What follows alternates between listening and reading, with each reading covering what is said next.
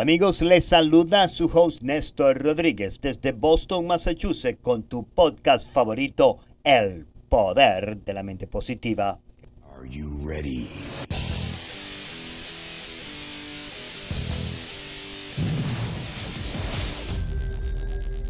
El día de hoy me siento extremadamente afortunado y sumamente agradecido con la vida con el Dios Todopoderoso que ilumina mi camino cuando más lo necesito.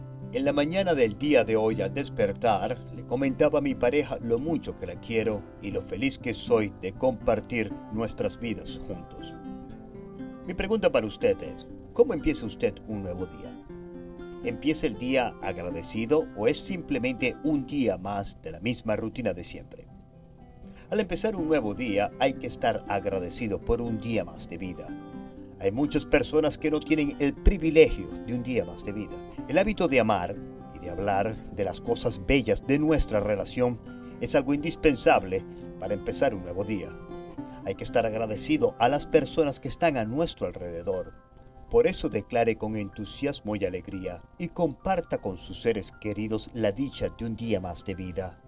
Y no me refiero solo al amor de parejas, sino también el amor de padres e hijos, el amor de compañeros de trabajo o de estudio, el amor al prójimo y el amor a nosotros mismos. Y nunca se olvide que al dar gracias por un nuevo amanecer, las bendiciones de Dios Todopoderoso nos acompañará todo el día causando un efecto radiactivo y contagioso a nuestro entorno. Su día empezará lleno de bendiciones y éxito. Nunca se olvide que de niños somos esclavos de nuestros impulsos y deseos, pero de adultos somos esclavos de nuestros hábitos. Por eso, si vamos a ser esclavos de nuestros hábitos, que sean buenos hábitos, buenos hábitos alimenticios, buenos hábitos de hacer ejercicio, buenos hábitos del amor, de amar y dejar ser amado. De amor de padre e hijos, amor de patrón al empleado. Nuestros hábitos definen nuestras vidas.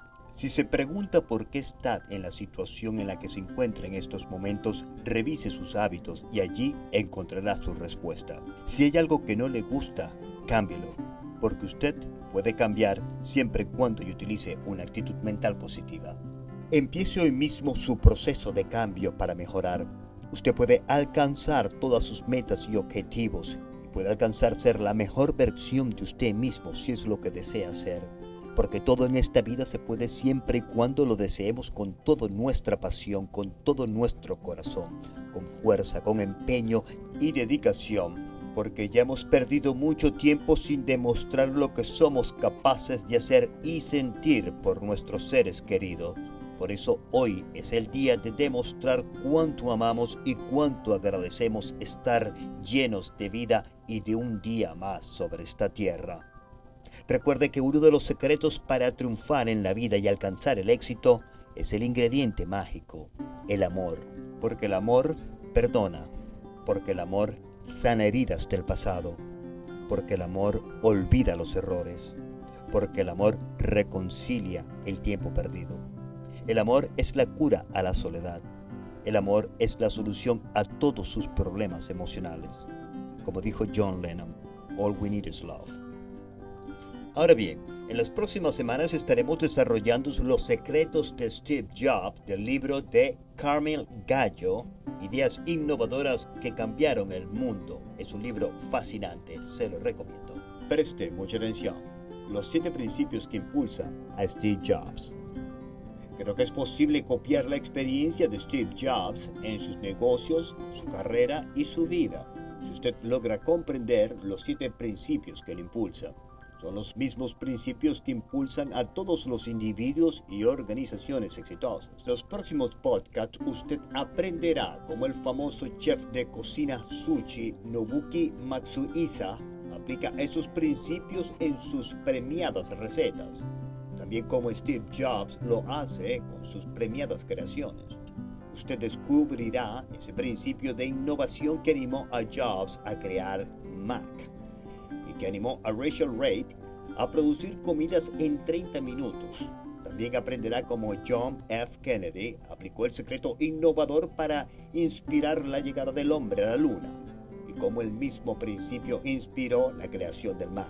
Encontrará un grupo de amas de casas que aplicaron el mismo principio que usaba Steve Jobs para inspirar su equipo y hacerlo funcionar para revitalizar una deteriorada escuela vecinal.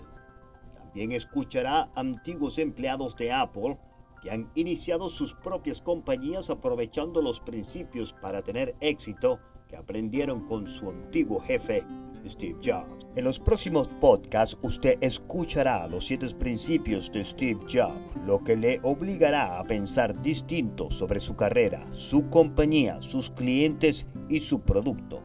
Van en el siguiente orden. Primero, haga lo que le guste. Segundo principio, deje una marca en el universo. Tercer principio, del estar a su cerebro. Cuarto principio, vende sueño, no productos. Quinto principio, diga no a mil cosas.